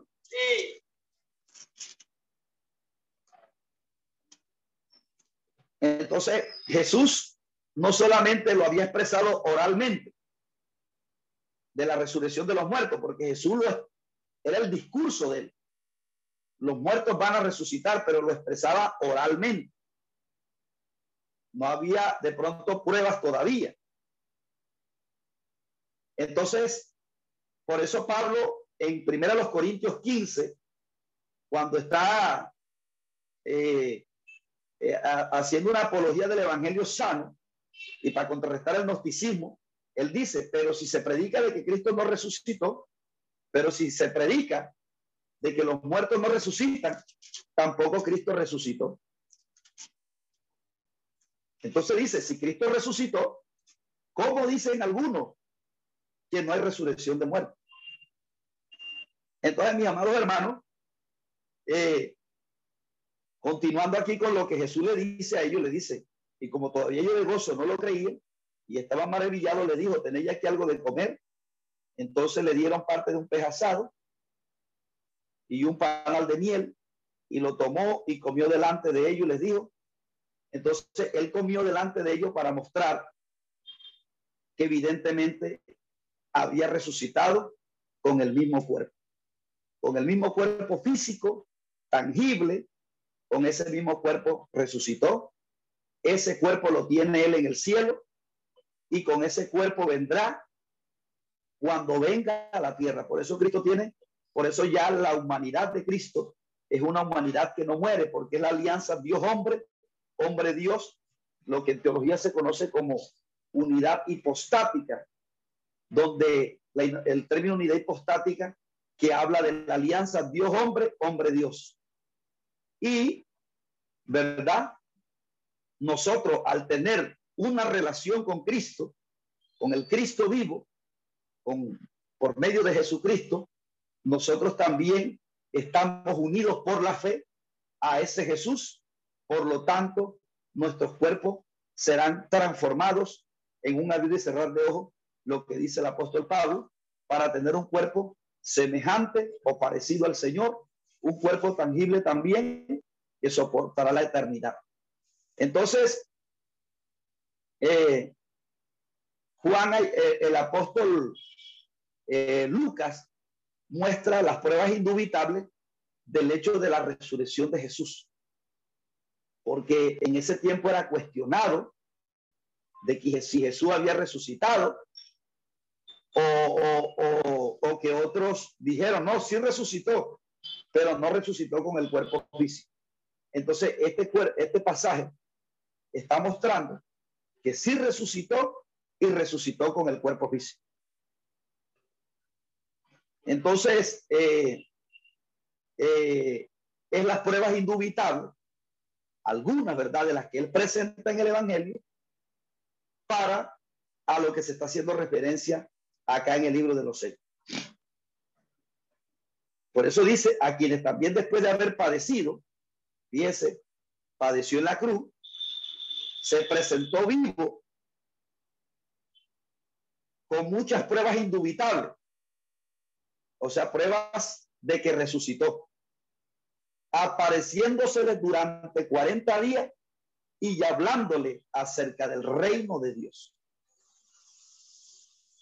Entonces, fíjense que la palabra reino de Dios significa que ese Jesús que murió y que murió como un villano, sin trascendencia, sin bienes materiales en esta vida, que murió como un completo, la gente lo veía como un fracasado, ¿verdad? Ese tiene un reino que ya lo había anunciado en su predicación, que lo anunció Juan. Arrepentidos y convertidos porque el reino de los cielos se ha acercado. Esta palabra reino, en griego es basilea, significa el poder, el dominio que tiene el Cristo resucitado sobre la tierra. Es él el que va a reinar en esta tierra. Por eso cuando él habla con Pilato, ¿verdad? Pilato le preguntó, ¿eres tú el rey de los judíos? Fíjese que los, los, judíos le colocaron una corona de espina en un tono de burla, porque los reyes en ese tiempo usaban coronas de oro. Y ellos le colocaron una corona de espina. Este es el rey de los judíos, en un tono de burla. Pero fíjese que él es el verdadero rey. Por eso le dijo eh, eh, le dijo Pilato, ¿eres tú el rey de los judíos? Jesús le dijo, ¿lo dices por ti o te lo han dicho otros de mí? Yo para esto he nacido y para esto he venido al mundo. Como quien dice, tu reino hasta que te mueras. O esa posición de noblezas que tienes es hasta que te mueras. Pero mi reino trasciende más allá de la muerte.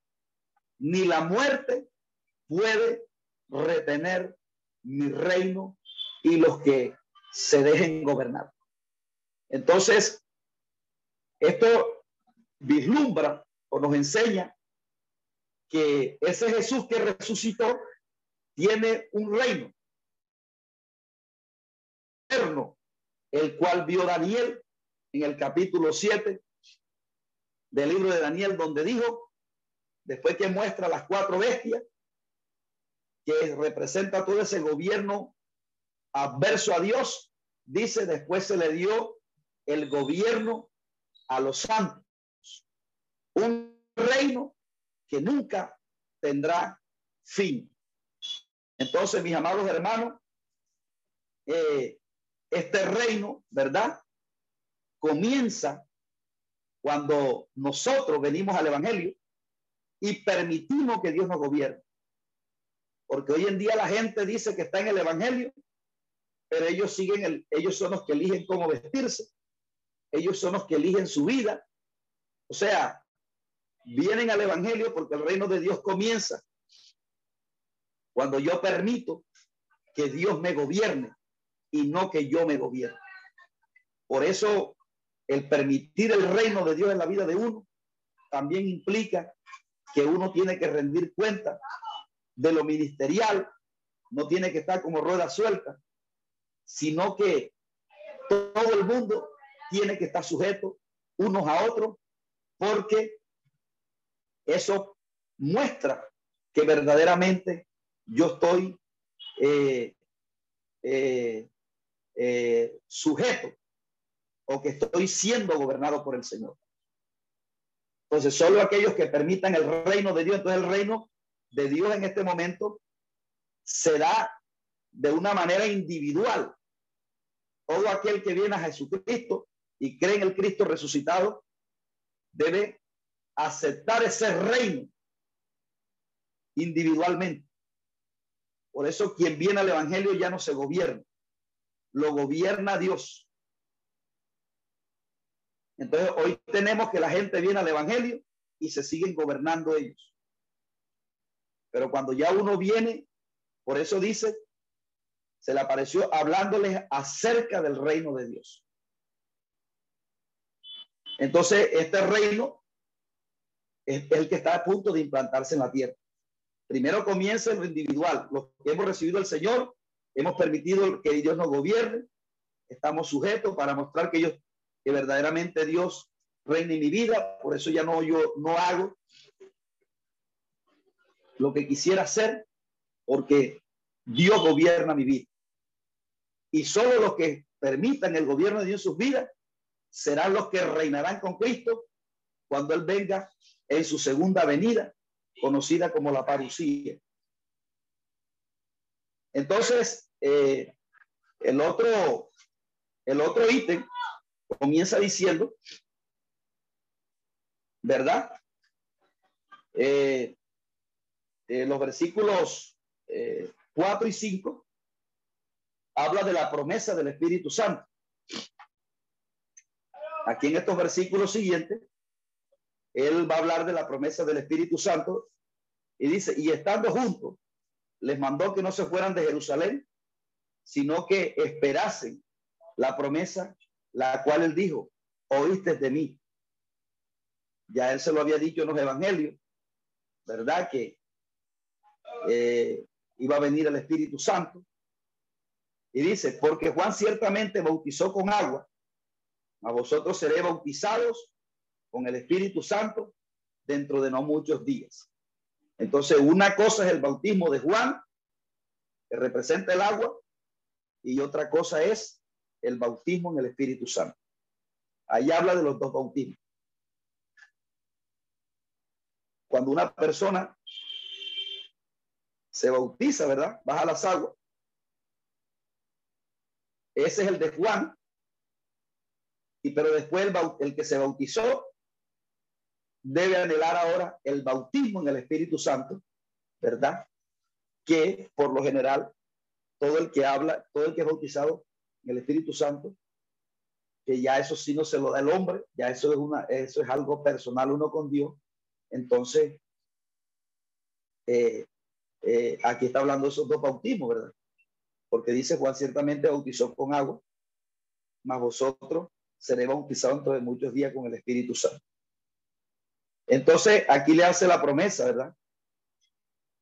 De que no se fueran de Jerusalén, sino que esperasen la promesa del Padre.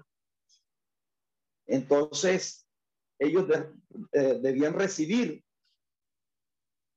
esta promesa de lo alto para poder ejercer el ministerio, porque para poder ejercer el ministerio se necesita eh, eh, este respaldo. Entonces ellos iban a ejercer el ministerio en este momento y necesitaban que esa promesa viniera.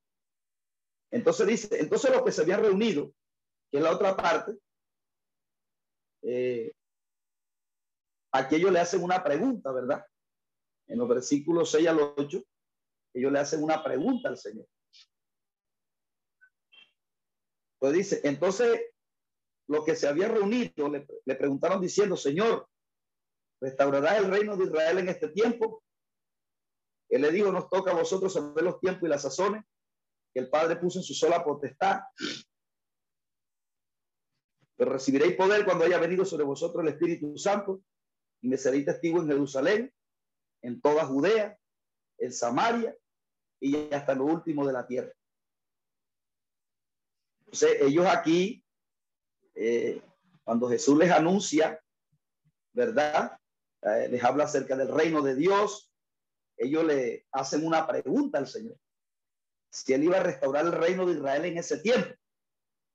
Entonces Jesús le dijo, no les toca a ustedes saber los tiempos y las sazones que el Padre puso en su sola potestad. Es decir, a ustedes no les incumbe eso, porque eso solamente está en el corazón del Padre cuándo es que se va a establecer el reino. Estaba preguntando por un tiempo específico. Y fíjese que Jesús no dio tiempo. Por eso dice del día de la hora nadie sabe. Lo mismo de la parucía. Tampoco eh, hay un tiempo estipulado, ¿no? Viene en el 2030, como muchos. Hace poco escuché un predicador mexicano decir que Jesús vendía en el 2028, algo así. Y después salió el mismo a retratarse que él se había equivocado. hay gente que comienza a dar cálculo y que por la fecha. Entonces Jesús no dio fecha. Entonces los, los discípulos aquí como que tenían el pensamiento de muchos predicadores de hoy, ¿verdad? Que alegan que como ellos son reyes, eh, usted escucha, por ejemplo, en los mensajes decir, eh, eh, ¿qué, qué, ¿qué es Dios? ¿Qué es Jesús? Un rey. ¿Y nosotros qué somos? Somos rey, somos, nosotros somos hijos del rey. Entonces, si somos hijos, ¿cómo viven los hijos del rey? Con camionetas caras, viven como príncipe, viven en la nobleza. Entonces nosotros, si somos hijos de del, del príncipe Dios, nosotros tenemos que vivir como príncipe. Y ha sido el mensaje con que Satanás ha engañado a la gente para buscar el reino de Dios en esta tierra. O sea, para vivir como príncipes aquí. Pero resulta, mis amados hermanos, que es lo contrario. Mientras estemos, eh, Pablo dijo, mientras estemos en este cuerpo y no hayamos sido transformados, siempre estamos sujetos a muerte. Dice que Pablo presenta, ¿verdad? Cuando presenta las enseñanzas de un apóstol, dice que como pobres, pero enriqueciendo a otros. Como, como no teniendo nada, pero poseyéndolo todo. Entonces, y así sucesivamente. Porque era que los discípulos pensaban que Jesús le iba a quitar el trono a, a los líderes políticos de ese tiempo y que Jesús era el que iba a reinar allá en Jerusalén en esa época, literalmente hablando, que iba a quitar eh, que el reino de David, como él, como ellos lo pensaban, porque yo decía, no, cuando venga el Mesías, será un gobierno como David, nosotros seremos la principal potencia del mundo. Y por eso Judas diría, en ese reino de Cristo, yo tendré eh, una parte allí bastante eh, en la nobleza con el Señor, pero cuando vio que Jesús cayó en la, eh, cuando vio que Jesús, este, como que no le representaba nada, vino y lo vendió por dinero. Entonces, ellos como que pensaban, ¿verdad? Que Jesús en ese tiempo le iba a quitar el poder político a la gente y él iba a reinar y iba a someter a todos sus enemigos. Pero ellos estaban equivocados. Y Jesús les dijo, no, el reino todavía como ustedes lo piensan no es ahora. Y el Padre solamente puso su sola potestad cuando es que viene el reino. Por lo tanto, le dijo, no les toca a ustedes saber eso, pero le dijo, pero recibiréis poder cuando haya, eh, eh, venido sobre nosotros el Espíritu Santo y me seréis testigo en Jerusalén, en toda Judea, en Samaria y hasta el último de la tierra. Entonces, ese reinado sí viene, pero no era en ese tiempo, ¿verdad? Hay un tiempo donde Jesús va a reinar literalmente en la tierra, porque ellos no entendían cuando Isaías, ¿verdad? Comienza a hablar no solamente de el tiempo cuando Cristo quitaría el pecado, sino que Isaías también y los, los profetas mayores y los, los profetas menores hablan acerca de la parucía, que es el estable, la segunda venida donde Cristo comienza el establecimiento del reino por mil años sobre la faz de la tierra. Entonces, eh, ellos pensaban que ya era en ese tiempo, pero Jesús le dijo, no, Señor, porque si yo reino ahora, ustedes están más cerca de los que reinarían conmigo. Ustedes tienen que ahora yo les voy a dar el Espíritu Santo, el poder que viene de lo alto, para que me sean testigos y otras personas también puedan acceder y puedan creer por medio de la predicación de ustedes. Por medio de la predicación de ustedes que ustedes van a llevar, eh, entonces, eh, eh, los demás también tendrán acceso a este reino eterno. Eh, bueno, los versículos del 9 al 11 ya hablan de la ascensión. Dice, y habiendo dicho estas cosas, viéndolo ellos, fue alzado y le recibió una nube que le ocultó de sus ojos. Y estando ellos con los ojos puestos en el cielo, entre tanto que él se iba, he aquí se pusieron junto a ellos dos varones con vestiduras blancas, los cuales también le dijeron varones Galileo, porque estáis mirando al cielo. Este es el mismo Jesús que habéis visto, que ha sido tomado de vosotros al cielo, así mismo vendrá como la habéis visto ir al cielo. Entonces estos dos versículos nos hablan de la ascensión, ¿verdad? De cómo eh, cuando ya eh, fueron, las últimas palabras eh, que le escucharon a él, todavía viéndolo tan físicamente, palpándolo tangiblemente, fueron las últimas palabras que les habló y luego dice que fue alzado y recibido en una nube que le ocultó de sus ojos. Entonces aquí eh, dice que eh, dos varones con vestiduras blancas le dan el mensaje a ellos y le dijo, varones Galileo, ¿por qué estáis mirando al cielo? Este mismo Jesús que ha sido tomado de vosotros al cielo, así mismo vendrá como le habéis visto, como para reafirmar la argumentación o la intrusión de Jesús, estos ángeles aparecen para reforzar, ¿verdad? Eh, era un momento difícil que ellos estaban viviendo. Quizás se sentían eh, solos frente a un mundo hostil, frente a un sistema religioso hostil a ellos, frente a un gobierno que los repudiaba. Y estar con Jesús, eh, literalmente hablando, eh, para ella era un poco más consolador. Pero ahora Jesús dice, me voy y es alzado en esa nube y ocultado. Para ellos me imagino que fue una, un momento difícil, un momento de dolor.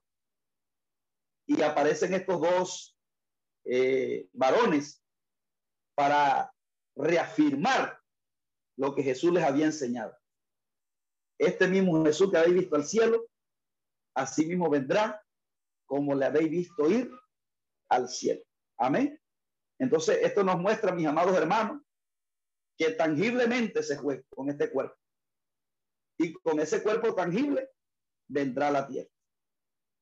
Por eso dice, todo ojo le verá en la parucía. Porque él tiene la doble naturaleza.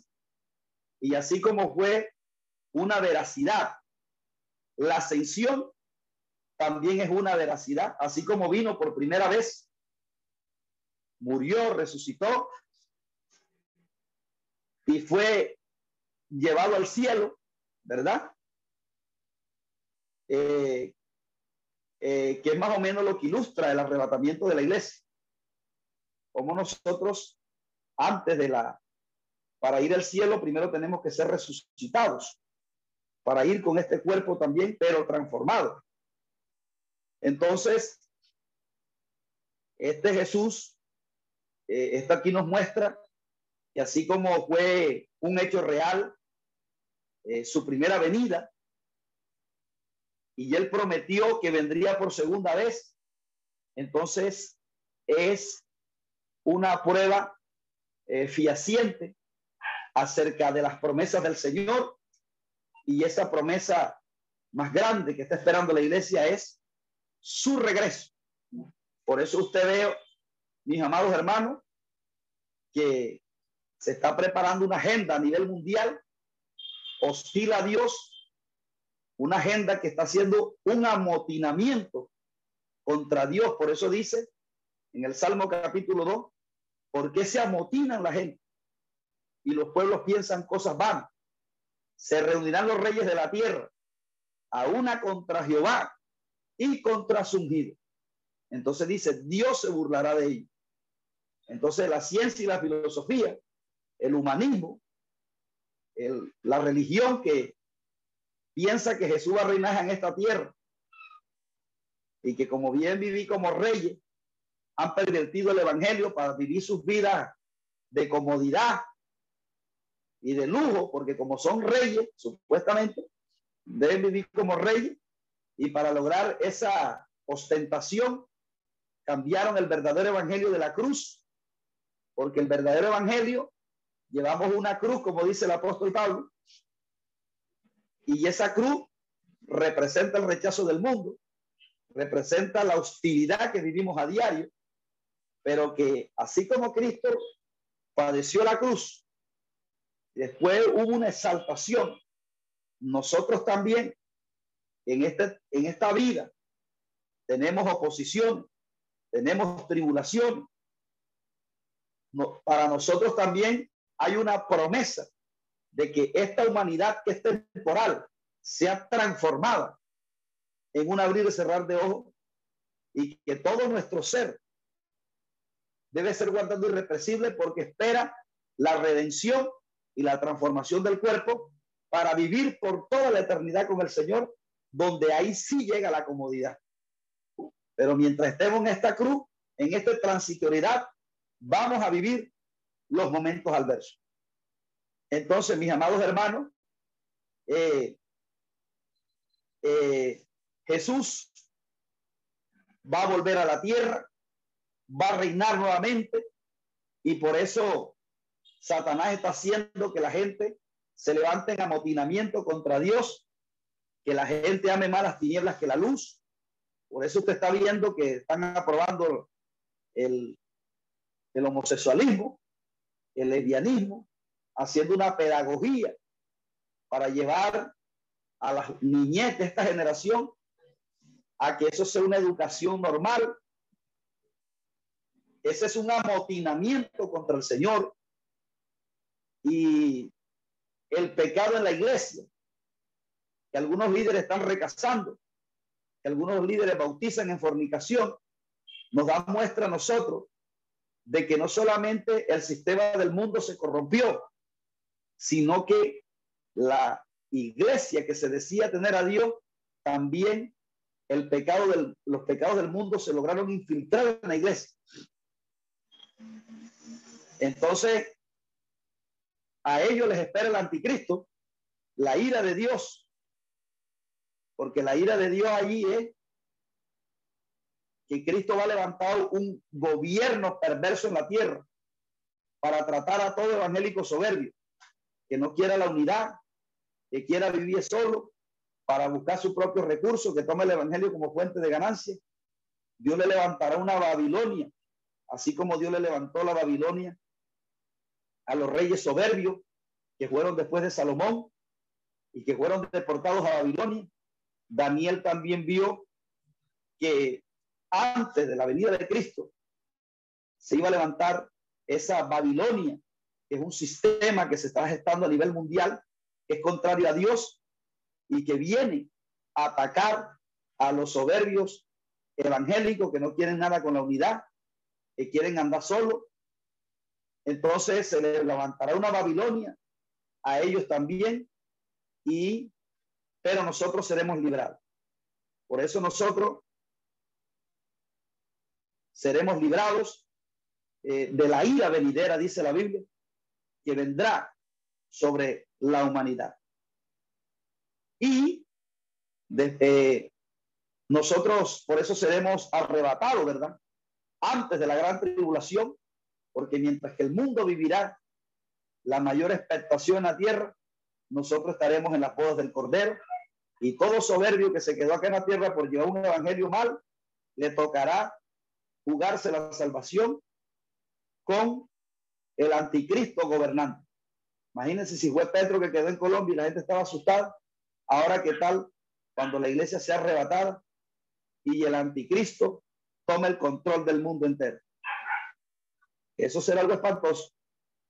Entonces, mis amados hermanos, en estos, en estos versículos nos muestra la ascensión del Señor y no solamente nos muestra de cómo fue quitado, sino de cómo volverá nuevamente. Y esa es una promesa que, y debemos estar preparados, ¿verdad? Para el encuentro con el Señor. Eh, eh, la otra parte, ¿verdad? Eh, de este capítulo nos habla de la, nos habla nosotros de la selección del sucesor de Judas. Esta otra parte de este capítulo nos habla a nosotros del sucesor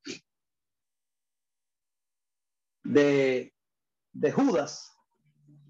Entonces estos versículos finales eh, dice, entonces volvieron a Jerusalén, después del monte que se llama el Olivar, el cual está cerca de Jerusalén, camino de un día de reposo. Y entrado ellos subieron al aposento alto, donde moraban Pedro, y Jacobo y Juan, y Andrés Felipe, Tomás, Bartolomé, Mateo, Jacobo, Alfeo, hijo de Alfeo, Simón el Celote y Judas, hermano de Jacobo. Todos estos perseveraban unánimes. Es importante que usted vaya notando ahí eh, el término unánimes y que, lo, y, que, y que busque ese término unánime eh, busque el significado en español y que busque la significación, la equivalencia en griego, el término unánime, porque va a ser de gran relevancia este término unánime en este libro. Todos estos perseveraban unánime en oración y en ruego con las mujeres y con María, la madre de Jesús, y con sus hermanos. Fíjese que, fíjese que eh, ellos allí eh, tenían todo el mundo en contra. tenían en contra el sistema religioso, fariseos, saduceos, escribas, el Sanedrín, tenían en contra la parte política, todos estaban en contra de él. Y no les quedó otra cosa que mantenerse allí eh, en comunión los unos con nosotros. Y dice, en aquellos días Pedro se levantó en medio de los hermanos y los reunidos eran como 120 en número. Y les dijo, varones hermanos, era necesario que se cumpliese la escritura en que el Espíritu Santo habló antes por boca de David acerca de Judas, que fue guía de los que perecieron, de los que prendieron a Jesús. Algunos dicen, amados hermanos, que era que Judas era predestinado. Y ese es el argumento que utilizan los que utilizan la predestinación. Pero entonces eh, resulta que eh, ahí lo que está hablando, mis amados hermanos, es que una cosa es que la Biblia de un preconocimiento de las cosas. Pero quién se condena o quién se salve, eso solamente lo determina el hombre. Porque Judas amó el dinero. Judas amó más el dinero que Jesús. Entonces la Biblia es clara cuando dice, y esta es la condenación, que la luz vino al mundo y los hombres amaron más las tinieblas que la luz. Si Jesús fue colocado en la tierra por amor, nosotros debemos responder en amor hacia Él y hacia lo que Él busca, que es lo espiritual. pudo ser Judas, pudo ser otro, pero el que, el que eligió, ¿verdad? Dentro de los doce, el dinero fue él. Entonces son pasajes que utilizan los calvinistas para decir que la Biblia habla de predestinación, pero una cosa, la Biblia, la Biblia sí habla de predestinación, pero no como ellos lo plantean, porque la Biblia predestina es los caminos, camino de salvación, camino de, de, de, condenación. Pero ¿quién se va para la condenación y quién se va para la salvación? Lo elige el hombre. Judas eligió el camino de la perdición porque amó al dinero más que al Señor. Y ese será el destino de los que en este tiempo tienen la obra de Dios por el dinero. No les interesa la vida espiritual de las personas. Si están adulterando, si están fornicando, si están mintiendo, que ellos hagan una separación como lo, como lo introduce el concepto santidad, que es el concepto agio en, en, en, en griego y, la palabra kados en hebreo, que significa apartado. El apóstol Pablo cuando habla de la fornicación dice, apartaos no toquéis lo inmundo, porque es el concepto que traduce la palabra santidad. Y hacia allá apunta el mensaje que nosotros predicamos, de llevar a las personas a que busquen la santidad, la justicia, a que busquemos, porque esa es la herencia del hombre en la tierra. Porque ellas nos llevarán más allá de la muerte. Pero el mensaje de los que eligieron el camino de Judas es que esas personas les den dinero para que Dios les bendiga económicamente y la gente está siendo bendecida económicamente, pero espiritualmente están, están en una decadencia moral. Entonces, eh, dice, y era contado con nosotros y tenía parte en este ministerio. Este fue con el salario de su iniquidad. Adquirió un campo y cayendo de cabeza se reventó por la mitad y todas las entrañas se derramaron. Eso a, algunos dicen que es que como se ahorcó y demorió varios días ahí, como que se descompuso y llegó un momento donde, donde explotó. Y dice, y fue notorio a todos los habitantes de Jerusalén de tal manera que aquel campo se llama en su propia lengua Seldama, y quiere decir campo de sangre, porque está escrito en el libro de los Salmos, se ha hecho desierta su habitación y no hay quien hay, no hay quien mora en ella. y tome otro su oficio.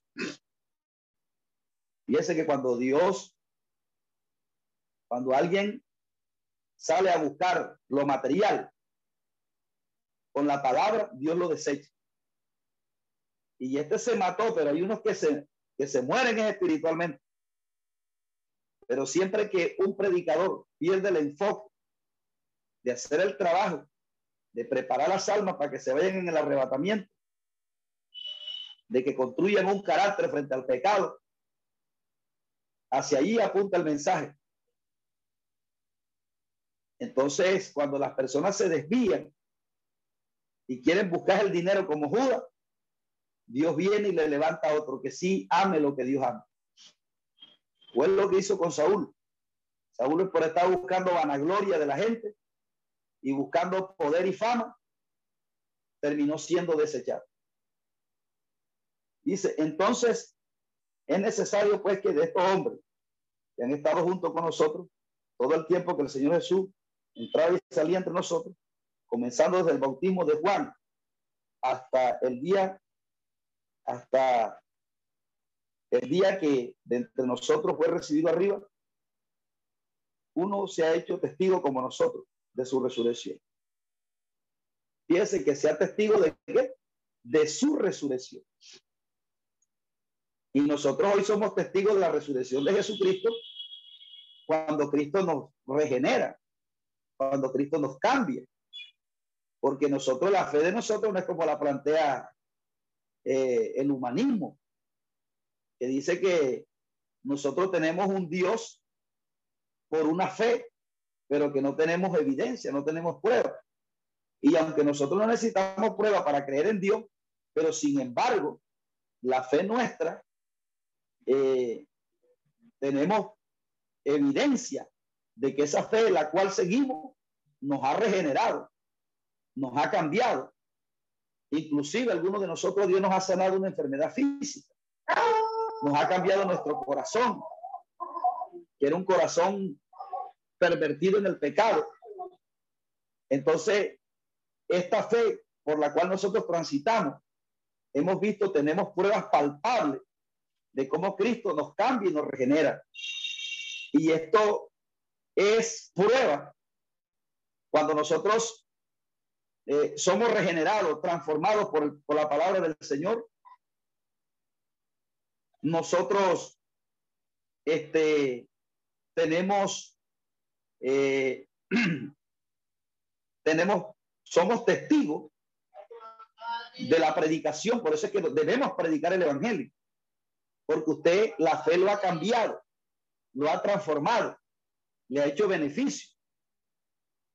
Y por eso nosotros debemos predicar, porque cuando los apóstoles predicaban, hay dos verbos que aparecen en Hechos capítulo 10, dice, y nos mandó que predicásemos y que testificásemos, porque esos dos verbos siempre van de la mano.